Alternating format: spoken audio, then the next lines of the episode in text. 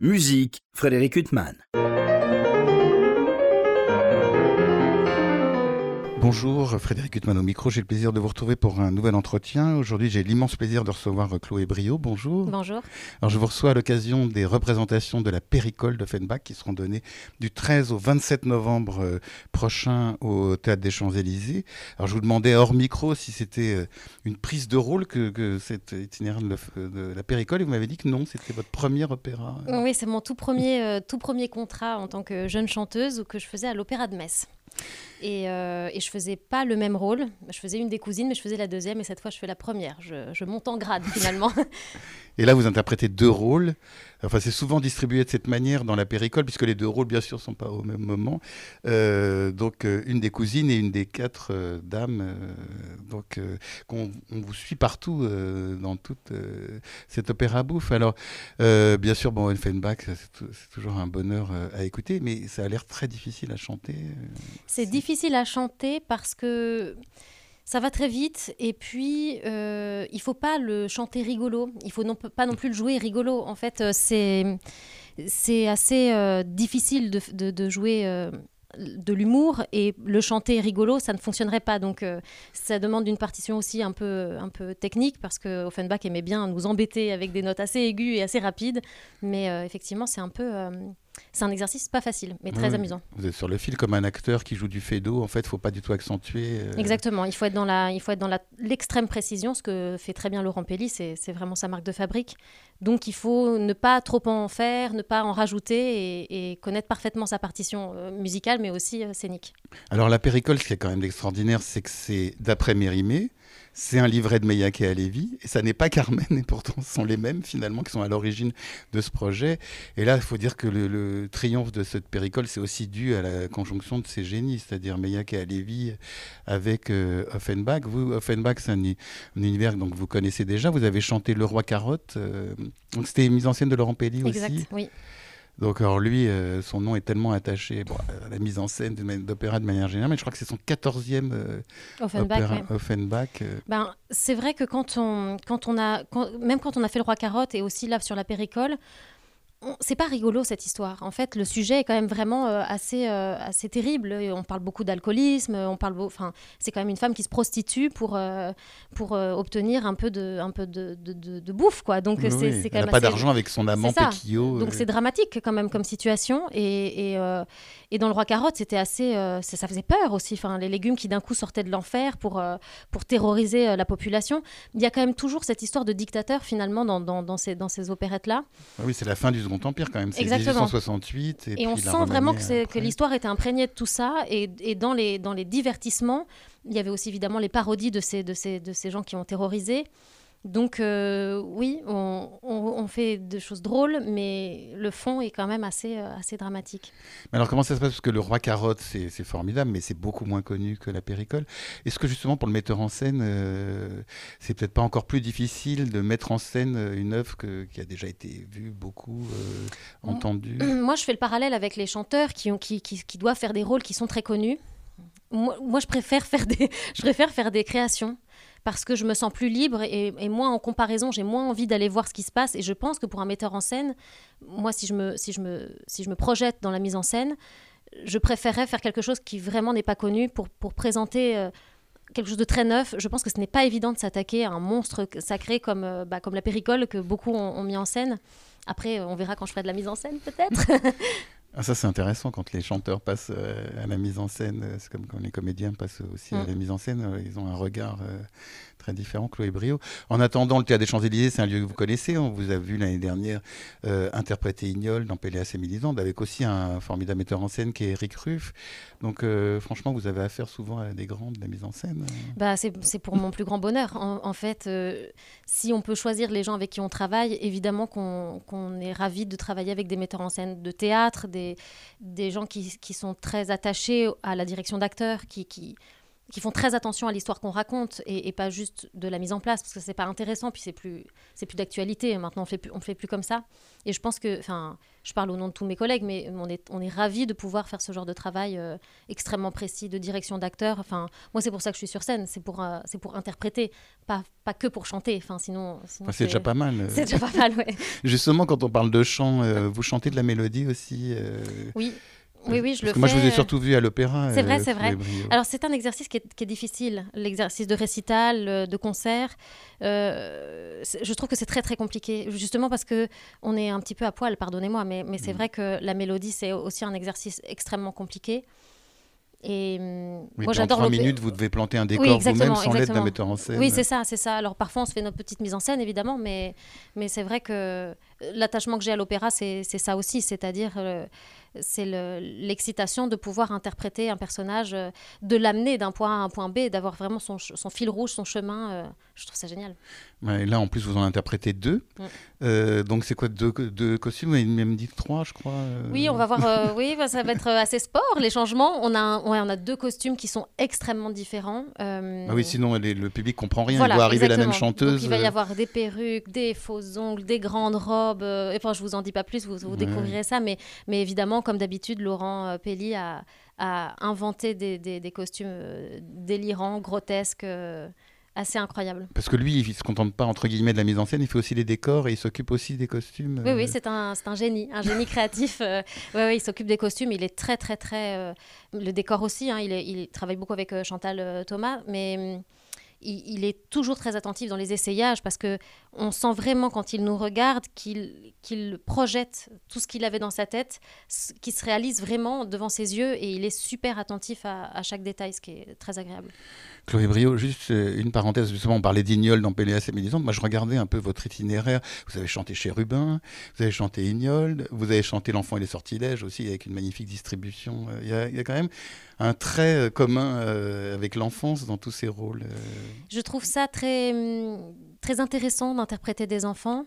Euh, c'est pas évident parce que c'est assez loin. Disons, on essaie de se détacher quand on devient adulte de l'enfant qu'on était, en tout cas, euh, voilà. Et, hum, et à l'opéra, les enfants sont souvent maltraités. ils sont souvent un peu bousculés. Euh, voilà, on apprend dans le, dans le dur, quoi. Et, du coup, interpréter des enfants, c'est assez ça, chamboule beaucoup de, faire ça, mais c'est aussi très intéressant. Bon, après, c'est aussi parce que je suis 1m55, hein, on va pas se mentir que c'est sûr que bon, j'ai la taille idéale pour, euh, pour interpréter des, enfants. Enfin, vous parlez d'enfants bousculés euh, dans Péléas euh, et Mélisande. Ignol, il est bien bousculé par Golo. C'est assez violent. Oui, oui, il y a beaucoup de, beaucoup de, beaucoup de violence et, c'est ça qui est qui est compliqué aussi à interpréter, les, scènes de violence, les, scènes de maltraitance, la, la brutalité psychologique aussi, c'est c'est euh, tout un parcours mm, pour, euh, pour l'interpréter. Et c'est pareil, c'est comme l'humour, il ne faut pas, faut pas en faire des caisses, ça ne sert à rien, c'est pas crédible. Et mm, ça pousse parfois dans des, dans des, questionnements euh, assez profonds. Et puis alors, bon, je ne veux pas parler de l'enfance tout le temps, mais je trouve ça magnifique comme sujet, ce qui a trait à vos rôles. Et je pense à L'enfant et les sortilèges, un autre immense chef-d'œuvre où on vous laisse le dernier mot, qui est quand même maman et mm. qui est quand même bouleversant. ça aussi, c'est une œuvre phare pour vous. Oui, c'est, je pense que c'est l'œuvre que j'ai le, le, plus interprétée. Je pense que j'en suis à 75 fois, donc c'est. Ah et puis avec des grands en général. Oui, oui, oui. Bah, c'est ça qui, c'est ça qui m'a permis, en tout cas dans mon dans mon début de parcours et, ensuite dans la, dans la, suite de mon parcours, de rencontrer de très grands chefs d'orchestre, de très grands interprètes. Et alors là, on est, euh, on est à l'école et on regarde et on apprend beaucoup. Et alors, 75 fois, alors ça, je ne m'attendais pas à ça, quand vous me cueillez à froid. Et donc, euh, avec un nombre de chefs incroyable. Un nombre je l'ai fait beaucoup avec, euh, avec Salonen, oui. en tournée. Vous l'avez fait à Chicago J'ai fait à Chicago, je l'ai fait à Los Angeles. Il y a pire, il y a pire, je l'ai fait à Londres. Il y a de très, très belles, très belles destinations. Euh, et puis, on l'a fait beaucoup avec l'Académie du Festival d'Aix-en-Provence, parce qu'on a fait une, une grande tournée. alors, les dates, je vais être oui, oui, non, non, mais, on, va se contenter des dates de la péricole. Et on l'a fait aussi au Maroc, donc c'était assez chouette comme et puis il y a cet enregistrement avec Miko Franck euh, aussi. Euh, donc des chefs vraiment très très différents. Et ça c'est passionnant aussi d'avoir des regards comme ça de grands chefs. Euh, on, peut vraiment avoir l'impression que l'œuvre est différente en fonction du chef qui, la dirige. Surtout ces, ces, chefs-là qui ont une vraie empreinte, qui, qui savent exactement où ils veulent aller qui se contentent pas, disons, de lire la partition. Ils ont une vraie recherche qui, qui c'est un partage entre les interprètes, le chef, de ce qu'on va en faire, et c'est assez, assez génial. C'est une œuvre inépuisable aussi. Et alors, on parle de distribution, ça va euh, Vous êtes pas mal entouré, là du, pas mal. du 13 au 27 novembre au Théâtre des Champs-Élysées. Euh, alors, il y a Marina Viotti, et en alternance avec Antoinette Denfeld pour la Péricole, Stanislas de Barberac, euh, Piquillot, lui, c'est un habitué aussi de, Offenbach, Laurent Noaouri, lui, grand habitué, et puis on l'a vu maintes fois dans des mises en scène de Laurent Pelli aussi avec Minkowski, on va parler de Minkowski, Alexandre Duhamel, euh, en alternance euh, pour ce fameux euh, enfin, vice-roi péruvien dictateur. Et puis Rodolphe Briand, Lionel Loth, Alice Le et Lénore Éléonore Pancrazi et Nathalie Pérez. Euh, alors justement, je vous demandais, parce qu'il y a une alternance, puisque en fait c'est des dates euh, quotidiennes, euh, quasiment pour ces représentations, donc ça amène les rôles principaux à chanter en alternance. Et alors, comment ça se passe justement, les, mises en scène avec des, gens qui sont en alternance Eh bien, nous, on travaille, on travaille deux fois. on travaille deux fois. on essaye, en tout cas, enfin je dis on, c'est Laurent qui, qui, dirige ça, Pelli, mais on travaille autant avec le cast A et B, qu'on appelle ça évidemment, il n'y a pas de première et deuxième distribution. Donc on fait euh, tout deux fois. Alors après, évidemment, tout le monde est présent en répétition. Mais c'est vrai que pour nous, c'est pas plus mal parce que ça nous permet de, vraiment ancrer, voilà, exactement, ancrer les choses. Parce qu'il y, a sacrément à faire sur scène, mais euh, effectivement, on travaille deux fois. Non, mais ce qu'il y a de drôle, entre guillemets, c'est que des gens comme Laurent Naouri et Alexandre Duhamel sont des générations différentes et puis des chanteurs très différents. Oui, tout à fait. Donc il faut voir les choses deux exactement. fois, nous, spectateurs. Oui, oui, c'est ça. Oui, il faut, les voir, il faut vraiment voir deux fois parce que c'est même pour nous qui sommes évidemment en réaction avec, euh, avec les rôles principaux, euh, ça change aussi. On n'a pas, on pas le même rapport, on n'a pas les mêmes, euh, les mêmes réactions. On essaye quand même d'avoir le même cadre, évidemment, ce serait quand même trop compliqué sinon. Mais, mais je pense que ça peut être très intéressant de voir les deux distributions. Alors, euh, Chloé Brio, vous, disiez quelque chose que j'ignorais, à savoir que la Péricole, c'était le premier opéra que vous avez chanté. Donc, moi, je vous connaissais dans Le Roi Carotte. Euh, et là, vous vous retrouvez quand même avec des Offenbachiens euh, historique, entre guillemets, euh, entre Marc Minkowski, euh, qui a enregistré cet opéra, et puis donc, Laurent Pelli, donc des gens qui sont des habitués de, ce répertoire. Là, on est, je vous interview, on est à la mi-octobre, donc là, vous en êtes avec les répétitions piano, ou il n'y a pas encore... Non, non, on n'est pas encore, les, les, artistes du chœur ne sont pas encore arrivés, donc on règle tout, final de l'acte 1, de l'acte 2, avec, avec juste, pour l'instant, les solistes, le piano.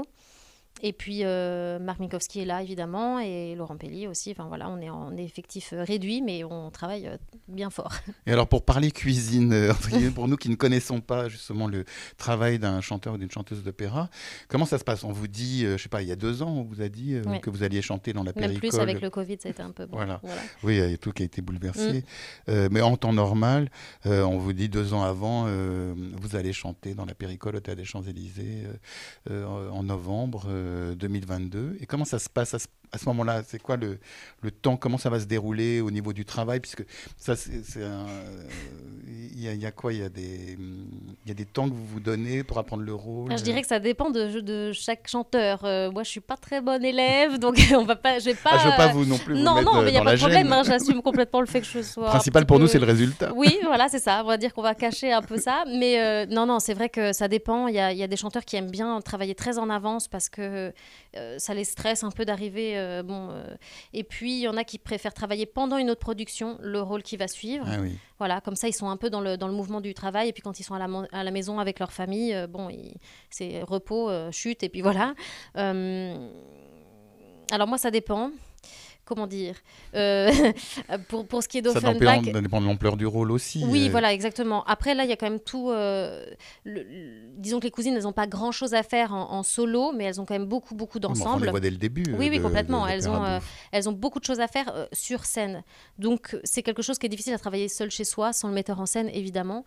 Pour le par cœur, bon, bah, ça vient en le faisant. Enfin, moi, je sais que j'ai jamais vraiment réussi à apprendre des, des chœurs par cœur le cas de le dire, euh, toute seule chez moi. Euh, bon, donc euh, voilà comment je travaille. Je travaille. Mais vous travaillez au piano également. Vous, chez vous, vous avez un piano Non, je suis vraiment une très mauvaise élève. Ah non non non. Mais travaille... Non non, mais je travaille sur table, c'est-à-dire que je ne travaille pas, je ne chante pas. Oui. Et je ne, je le, je me... disons qu'il y a des chanteurs qui se mettent les rôles dans la voix, c'est pas mon cas. je travaille sur table, je travaille la partition dans ma tête, et tout ça se fait voilà, dans ma tête, quoi. Non, non, mais c'est très intéressant. Mais mes voisins m'adorent, hein, parce qu'ils ne savent pas du tout que je suis chanteuse, quoi, du coup. Mais ah voilà. Mm. Et, euh, et, alors après, donc euh, ça commence le 13 novembre. Il y a deux générales. J'ai pas fait une faute, c'est pas des, c'est les générales au sens théâtral. Euh, deux générales, donc le 10 et le 11 novembre, qui précèdent les premières représentations, puisqu'il y a plusieurs rôles titres qui, qui, enfin des, des, rôles qui sont joués par deux interprètes différents. Et alors avant, donc là, on est en octobre, on est avec les répétitions au piano. Donc ça commence quoi, à peu près un mois avant Eh bien, on commence le 24 octobre. Excusez-moi, c'est des questions parce que je pense que les gens ne se rendent pas compte de l'ampleur du, du travail. non, non, alors là, par exemple, le 24 octobre, ça c'est un peu la date, euh, le, le, le, but qu'on se fixe, c'est euh, la mise en plateau. Et ça, on a assez hâte parce que pour l'instant, on travaille dans une grande salle de répétition oui. euh, qui n'est pas très grande, avec pas les, les, vrais décors. Donc là, on fait un peu avec les moyens du bord. Et euh, 24 octobre, on passe sur le plateau. Et puis ensuite, après, il va y avoir l'orchestre qui va arriver. C'est encore un grand, euh, un grand chamboulement. Donc, euh, et ça, je crois que l'orchestre arrive euh, début novembre. Euh, on a vraiment très peu de temps avec l'orchestre. Et alors Laurent Pelli et Marc Minkowski, ça fait longtemps qu'ils travaillent ensemble. Enfin, il bon, y, y, a une vraie complicité de travail. Oui, euh, Marc, est, Marc Minkowski est très investi euh, aussi dans les propositions scéniques que peut, peuvent, que peut faire Laurent. Donc il y, y, a un vrai travail en duo. Euh, ils s'accordent très bien, c'est-à-dire qu'il n'y a, a, jamais de, de friction, de, de, mésentente, ils sont très bien accordés et surtout ils s'amusent tous les deux et ça c'est absolument génial à voir. Vraiment, les, je crois c'est la, première répétition où on lit euh, la partition. qui s'appelle la musicale, j'observais Mark Minkowski qui s'amusait comme un enfant et je trouvais ça génial de voir ça parce que nous ça nous donne énormément d'énergie énormément de, de, de, de, joie de faire ça.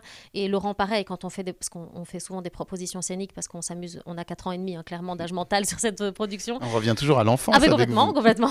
On s'amuse vraiment comme des gamins et, et, quand on fait des propositions euh, si on fait, le, on fait rire Laurent Pellier on a tout gagné alors, cette euh, opéra bouffe euh, de Feynman, parce que les gens utilisent à tort euh, souvent le terme d'opérette, enfin, pour mm.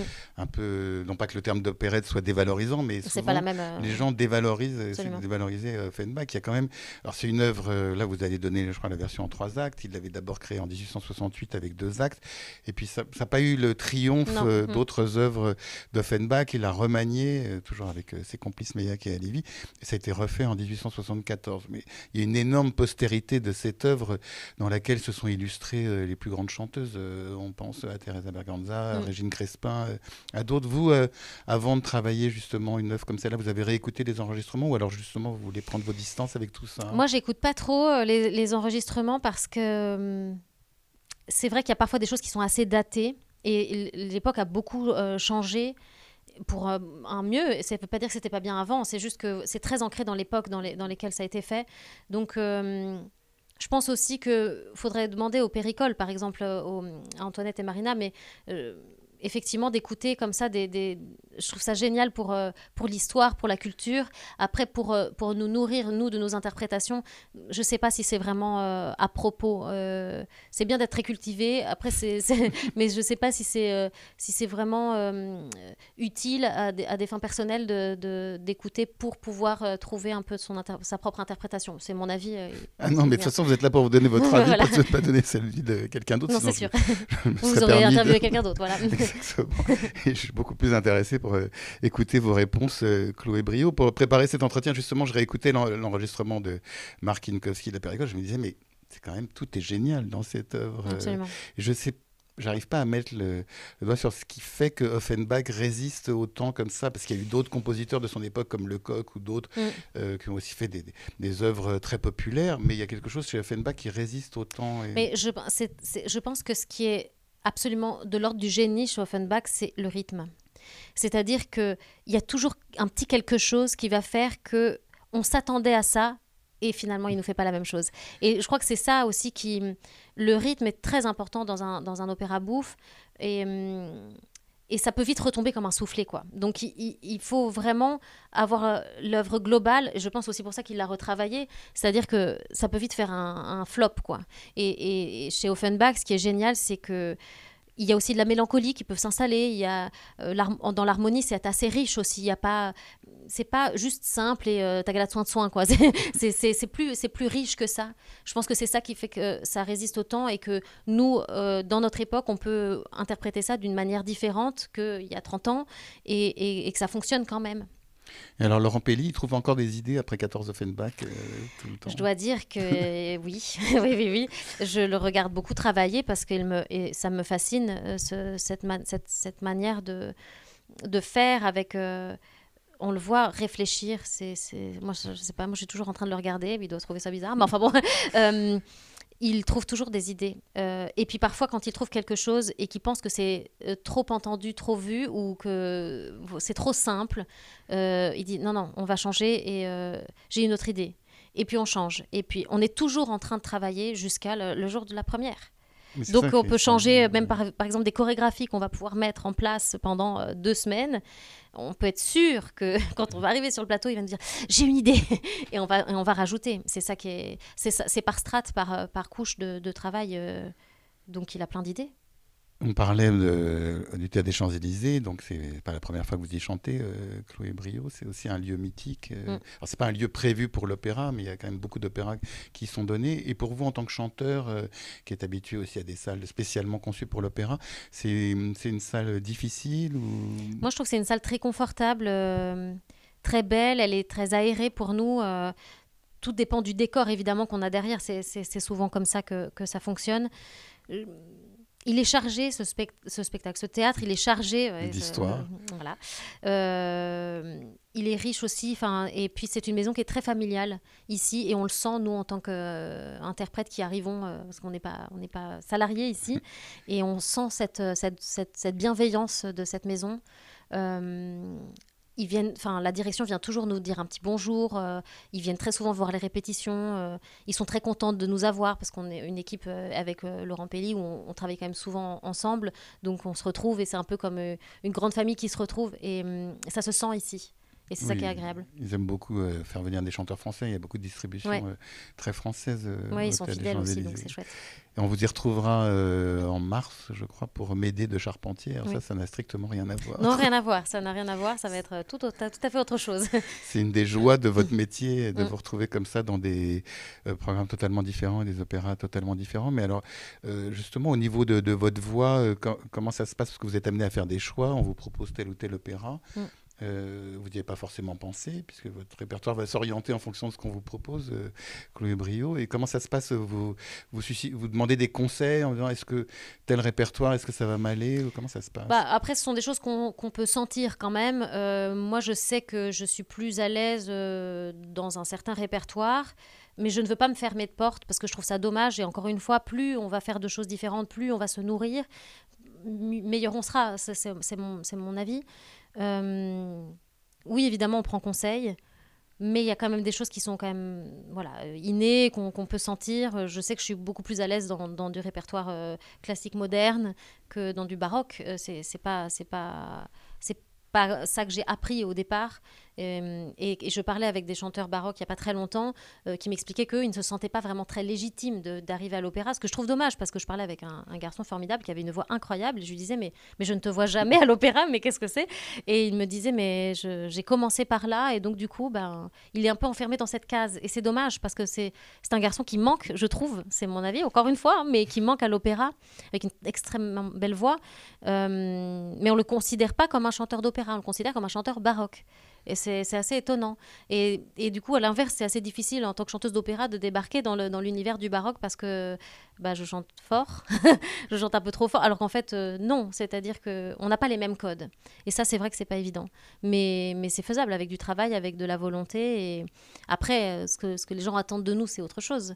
Mais euh, en tout cas, nous, c'est notre travail d'interpréter des choses différentes. Et puis c'est aussi au travail du chef d'orchestre de vous dire euh, si ça va ou pas. C'est ça, c'est ça. Et du directeur de casting aussi, de, ça, de, volontairement, s'il vient chercher des gens à l'opéra pour faire du baroque et, et inversement, c'est aussi pour, euh, pour amener des touches différentes. C'est alors Chloé Brio, comme j'ai très mauvais esprit, je pensais que m'aider c'est encore une histoire d'enfant. ça c'est une histoire épouvantable. on n'en sort pas. On n'en sort pas. Mais c'est vrai qu'à l'opéra, euh, que ce soit dans n'importe quelle époque, on traite de l'enfance, de la violence. Enfin, c'est pas marrant l'opéra et, et, parfois même dans des Offenbach, on, détourne les, des choses dramatiques de l'histoire pour euh, en faire euh, faire grincer des dents. Mais enfin, c'est quand même. je pense que c'était des sujets qui, qui, travaillaient beaucoup, qui travaillent encore beaucoup. les poètes, les, les réalisateurs, les, scénaristes, enfin, tout, tout, on est tous. Euh, traumatisée par d'autres enfances finalement. Mais enfin, sans vouloir gâcher le plaisir des spectateurs, ça se finit quand même bien la péricole oui, après oui. de multiples péripéties. euh, Et on va essayer d'être drôle en tout cas. Et euh, oui, bah, vous parlez de tragique, il y a un, un épisode dans la prison d'ailleurs, euh, je crois Mm. d'ailleurs qu'ils sont inspirés de- du conte de Monte Cristo Oui. euh, pour écrire ça. Enfin, bon, il y a de multiples aventures dans cette péricole avec euh, cette distribution formidable qu'on attend du 13 novembre au 27 novembre prochain. Euh, ces chanteurs, vous serez aux côtés des musiciens du Louvre, du chœur de l'Opéra national de Bordeaux, euh, sous la direction de Marc Minkowski, une mise en scène de Laurent Pelli. Et je rappelle, Chloé Brio, que vous interpréterez deux rôles, euh, Guadalena et Manuelita. Euh, juste pour en terminer avec ces deux rôles, au niveau du chant, c'est des, rôles qui sont proches. euh, c'est assez proche, oui. C'est pas euh, vocalement en tout cas, c'est pas c'est pas extrêmement différent, mais on va en jouer euh, pour que ce soit euh, différent. Très bien. On attend ça avec une énorme impatience, Chloé Brio. Il me reste à vous remercier infiniment d'avoir été mon invité. Merci. Pour illustrer cet entretien avec la soprano Chloé Brio, qui interprétera deux rôles dans la péricole d'Offenbach euh, du 13 au 27 novembre prochain au Théâtre des Champs-Élysées, je vous propose d'écouter des extraits de cette péricole dirigée par euh, Marc Minkowski, qui dirigera les représentations du Théâtre des Champs-Élysées. Je vous souhaite une très belle écoute de cette magnifique musique et une bonne fin de soirée sur RCJ.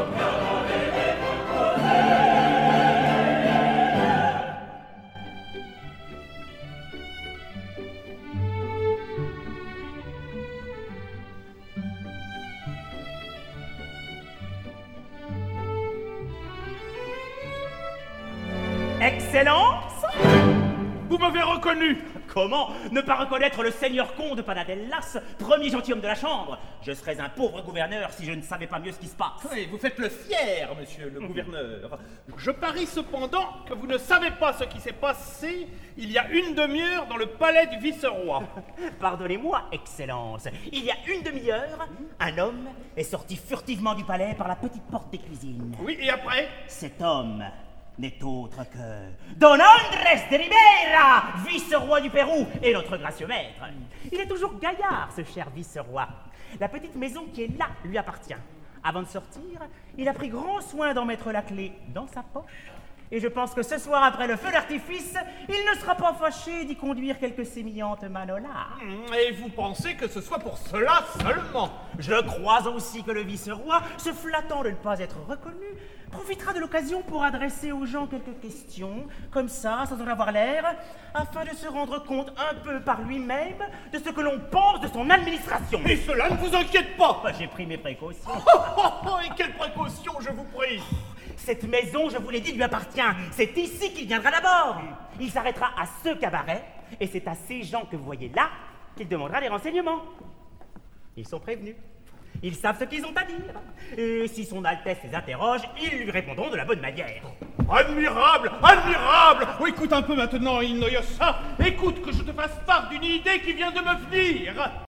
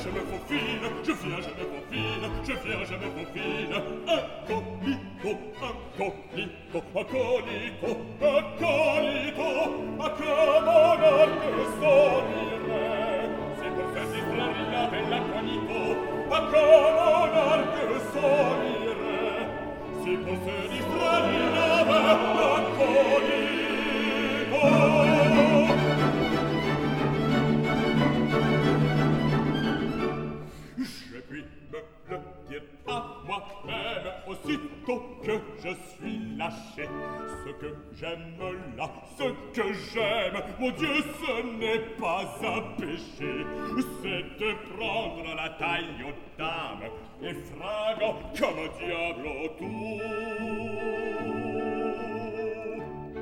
C'est l'aller chez les petites femmes, chez les petites femmes, chez les petites femmes.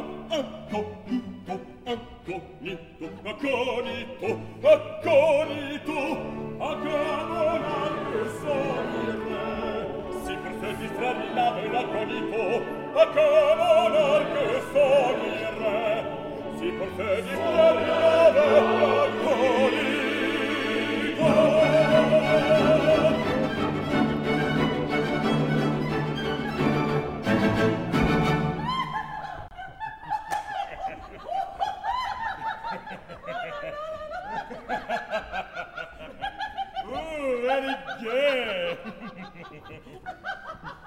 Dites-moi, c'est vous qui tenez ce cabaret? Oui, c'est moi qui le tiens. Oh. Avec mes deux cousines. Oh. Et la consommation? Oh, demandez plutôt cela à ma cousine Mastria. J'en peux plus. Oh, tiens C'est la troisième cousine Madame n'a pas osé revenir parce que... Bon, cette famille, Parce qu'elle a eu peur d'éclater au au nez d'eux, de monsieur. il n'y a pas moyen de causer sérieusement avec ces péronnelles Oh mon Dieu, qu'on a de peine à savoir la vérité. Après cela, si elles sont gaies, si tout le monde est gai, c'est que ça va bien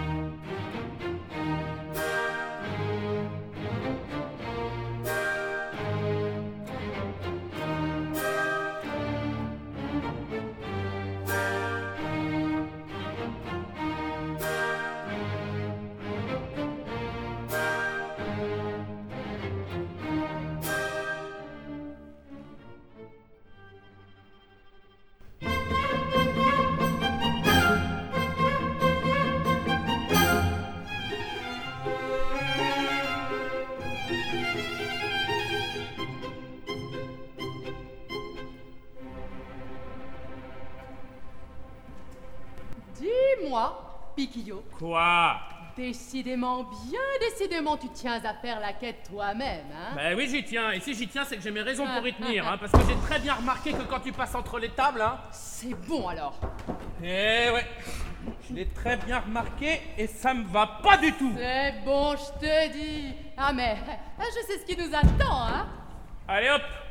Tu y es? Ouais, j'y suis, ouais. Alors. L'espagnol et la jeune indienne ont deux couplets.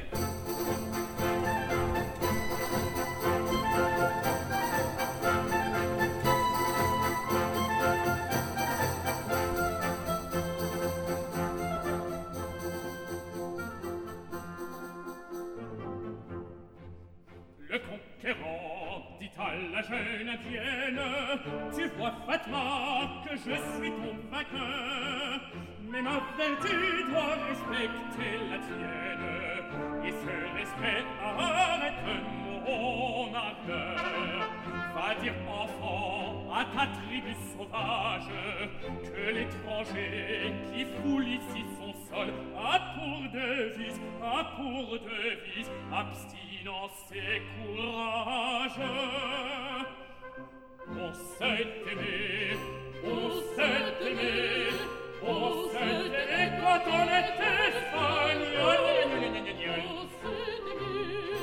Oh, sette me, oh, sette me,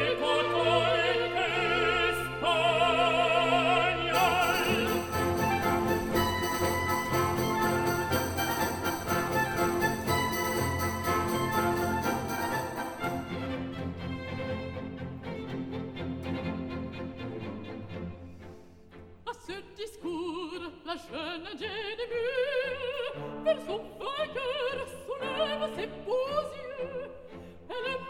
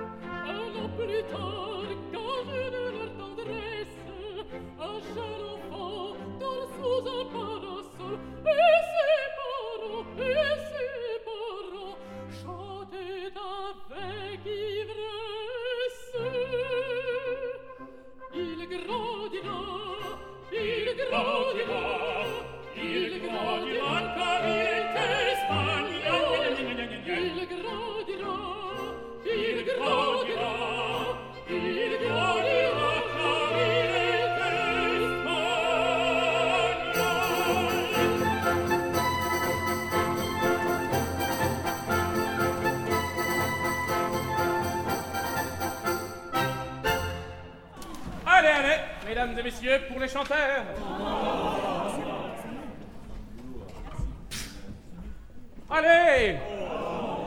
Enfin, pour la jolie chanteuse, alors. Eh,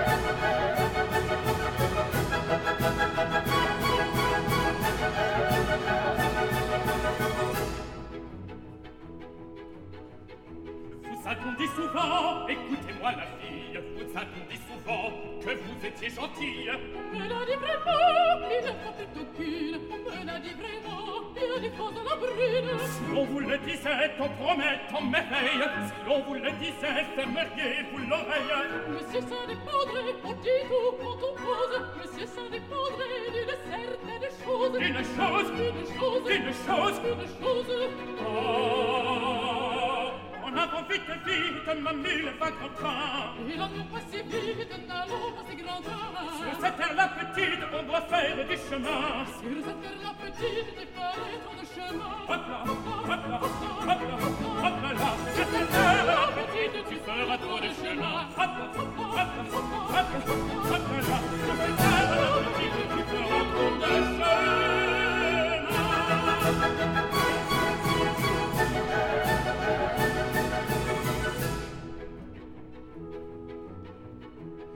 Te promettait, que comme je m'engage, si l'on te promettait le joli mariage, Oui, ce mot suffirait, si l'on était sincère. Oui, ce mot suffirait, cela pourrait se faire. alors embrassons-nous, oh ma belle Andalouse, alors embrassons-nous, tes dommages t'épouse. Tu le tout doux, monsieur, pas de bêtises. Tu le tout doux, car j'ai vu déjà prise. Déjà prise, Déjà prise. déjà prise. Déjà prise. Oh,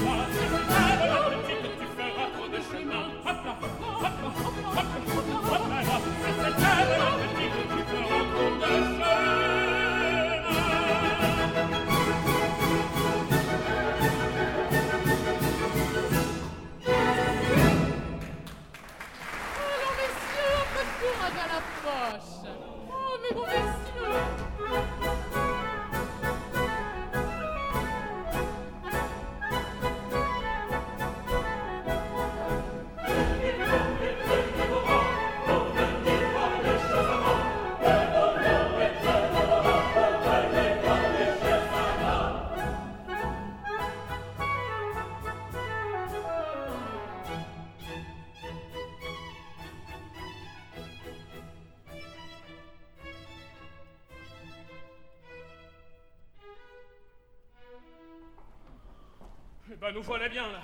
Oh, nous quitter pour aller courir après des chiens savants Pour aller écouter une musique de saltimbanque Alors que nous, hein, qui représentons l'art, Ouais, et l'art sérieux eh ben, on nous laisse là seuls, tous les trois. Comment ça, tous les trois? Eh ben oui, toi, moi et l'art. Pauvre arbre. Enfin, entre nous, c'est bien lui le moins à plaindre. Parce que l'art, lui, il est immortel. Alors étant immortel, eh ben, il a ni besoin de déjeuner, ni besoin de souper. Alors que nous, eh ben, qui en avons besoin, ben, on n'a pas déjeuné. Ouais, puis quand t'as soupé, nous nous en passerons. Ça, c'est hein probable, oui. Faut aller. En avant la péricole. En avant. Mais où? Eh ben, eh, nous sommes chanteurs alors, allons chanter ailleurs. Puisqu'ici, on ne nous a rien donné. Ah non, non, non, va chanter si tu veux. hein. Moi, j'ai plus la force de bouger. Hein. Qu'est-ce que tu vas faire alors? Ben, voici le soir qui vient, je vais m'allonger là, tiens. Puis tâcher de dormir un peu, hein, parce que qui dort hein Ouais, c'est ce qu'on dit, du moins. Oh, ma péricole adorée. Oh, mon piquillot. Non, mais si on était mariés au moins. Non, parce que. Ça coûte 4 piastres hein, de se marier. 4 piastres L'administration n'a pas honte d'exiger, un chien de pays va. Bon, allez. Je vais chanter ailleurs et tâcher de récolter quelques maravélis. Ouais, c'est ça, va chanter, hein.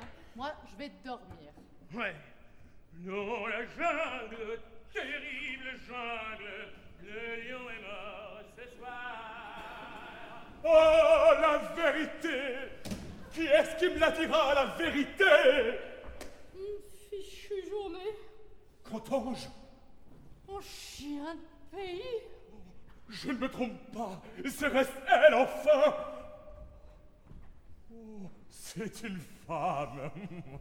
Oh, elle est jeune. Oh, elle est belle. Oh. Elle paraît être dans une position de fortune voisine de l'indigence. Oh, et ben, on a beau dire dormir et dîner, bah, c'est pas la même chose, hein. Et moi, j'aimerais mieux dîner. Oh, oh, oh, Qu'est-ce qui m'arrive donc à moi? Oh, oh. Eh bien, eh bien. Ah, C'est ce que les poètes appellent le coup de foudre Ah, me voilà amoureux Mais vous ne vous êtes pas fait mal. Non, je vous remercie. Ah, je suis pris C'est une passion Votre nom? La péricole. Ah. Tout à l'heure, je vous écoutais. J'ai cru d'abord que vous étiez la vérité. La vérité. Oui. C'était une erreur, sans doute. Ce pauvre gouvernement, vous tapiez dessus. Comment? Oui. Vous n'étiez pas gentil. Oh, vous savez, vous savez, je suis ennuyée, alors je trouve que tout va mal. Mais, mais si je t'ai pas ennuyée, bah, je trouverais que tout va bien. Vraiment Vous n'avez pas d'autre grief Oh, mais non Oh, mais alors? Mais quoi donc? Continuez, donnez-moi des détails. Parlez-moi de vous. Hmm, votre famille. Oh, obscur. Oh, c'est bien noir. Euh, votre état. Je suis chanteuse. Et, et musicienne Ah oui, je suis aussi. Mariée Non Pas d'amoureux Oh, Réjouissez-vous alors Tous vos mots vont finir Je vous emmène Mais où cela? À la cour, dans le palais du vice-roi. Ah Qu'est-ce que j'aurais à faire? Vous serez demoiselle. De compagnie Oh non, d'honneur Demoiselle d'honneur de la vice-reine. Comment de la vice-reine Je comprends votre étonnement. Le vice-roi a eu en effet la douleur de la perdre. Mais il a tenu à garder quelque chose qui lui rappela le souvenir de celle qu'il avait tant aimée. Et alors, il a gardé, j'ai gardé, le service des demoiselles d'honneur. Ah, vous avez dit j'ai gardé, vous seriez donc. Oh, c'est vrai. Oh, je me suis trahi. Je me suis trahi, mais je ne le regrette pas. Pourvu que toi, oh, tu me promettes de ne jamais me trahir. Pas si vite Vous doutez. Ah oui, un brin, oui. Vous voudriez des preuves. Ouais, ça pourrait pas faire de Eh mal. bien, regardez. Mais qu'est-ce que c'est que ça? Comment? Vous ne savez pas? Ah bah j'ai bien comme une idée vague, oui, mais... euh, Euh, C'est une piastre. Ah, une piastre. Voilà donc ce que c'est qu'une piastre. Et là, vous voyez ce profil Hein? Eh bien Eh bien, vous ne reconnaissez pas? Hmm, Ouais, ma foi. Et pourquoi ne douterais-je pas, hein? Un homme peut très bien avoir des, des, des piastres dans sa poche, un homme peut très bien ressembler au vice-roi euh, sans pour cela être. euh, Eh bien, une preuve encore. Viens, écris avec moi. que je crie? Oui. Crie avec moi à bas le vice-roi. Bon, bah, je veux bien. Bas le vice-roi. À bas le vice-roi. À bas le vice-roi. À bas le vice-roi. À bas le vice-roi. Le. Oh, quel est l'insolent qui se permet C'est moi. Oh, Il n'y a que vous à qui l'idée pu venir de faire une pareille farce, Altesse Altesse Eh bien, êtes-vous convaincu, mon enfant? Ouais, maintenant, ouais. Hmm, Et vous me suivrez Mais que voulez-vous, puisqu'il n'y a pas moyen de faire autrement? Oui, mais, mais, mais, mais tout d'abord, vous avez des tablettes sur vous? Oui. Les voici. Ah, Donnez-les-moi. Une lettre à écrire avant de vous suivre, hein. Une lettre à écrire à quelqu'un, Ah, qui donc? À une vieille parente. Oh, oh, oh, oh, tu m'as fait peur Tu ne seras jamais comme tu m'as fait peur Ah, mais dites donc, Altesse, ah, mais dites donc Eh bien, messieurs, Nous nous proposons donc de l'emmener dans notre petite maison. Eh, eh, mieux que cela, messieurs, je l'emmène au palais Ah, en titre alors Hmm, En titre alors Oui, elle occupera le petit appartement du troisième. J'y avais pris l'habitude d'y fourrer un tas de choses. Mais ce n'est pas de cela qu'il s'agit, Il s'agit du règlement Le règlement. Mais oui, votre Altesse est en veuf. Non, veuve. Non, j'aime mieux veuf. Non, une Altesse, il faut dire veuve. Mais puisqu'il est lui du genre masculin. Et qu'est-ce que ça peut faire? Eh ben, je croyais que ça faisait quelque chose. Allez donc apprendre l'espagnol! Bon, votre Altesse est en veuve. Ah oui, je suis veuve, une veuve joyeuse. Bon, votre Altesse est en veuve, et se trouvant en un âge où il est plus aisé de faire une sottise que de frapper le taureau entre les deux épaules, il a été décidé par le règlement que votre Altesse ne pourrait sous-louer le petit appartement du troisième qu'à une femme mariée. Est-elle mariée? Non, elle ne l'est pas. Eh bien alors Eps, là-bas. Ah, vous on vous appelle Oh, mon amour. Eh bien, cette lettre. Ouais, je l'écris, j'aurai bientôt fini, mais. Mais je serais pas fâchée de faire envoyer en même temps. euh, Vous auriez pas par hasard sur vous un, un sac? Un sac. Vous savez, un petit sac, euh, enfin une poche, quoi, pleine de, pleine de tous ces jolis petits portraits que vous me montriez tout à l'heure. Si fait, là, dans cette maison qui est à moi, et dans laquelle j'espère que vous me ferez le plaisir de dîner avec moi tout à l'heure. Oh, dîner Hmm, vous voulez bien? Oh oui, oui, je veux bien. Hmm, En effet, messieurs, elle n'est pas mariée et le règlement exige qu'elle le soit. Aussi, je vous charge, monsieur le premier gentilhomme de ma chambre, de trouver au plus vite quelques pauvres diables qui consentent à l'épouser. Et vous, monsieur le gouverneur de la ville, de trouver un notaire qui consente à bâcler immédiatement ce mariage. Si dans deux heures, vous m'entendez Si dans deux heures tout ça n'est pas réglé, j'accepterai la démission de tous vos emplois, charges et dignités, sans oublier les appointements. Immédiatement Que faire, Miguel? Obéir, Pedro Il n'y a pas, nous verrons Ou alors, j'entre là, il y a ici un notaire, je vais tâcher de le décider. Eh, eh bien, moi, je vais tâcher de lui trouver un mari. Oh, Piquillot, mon pauvre, pauvre Piquillot. Que vas-tu dire quand tu trouveras cette lettre?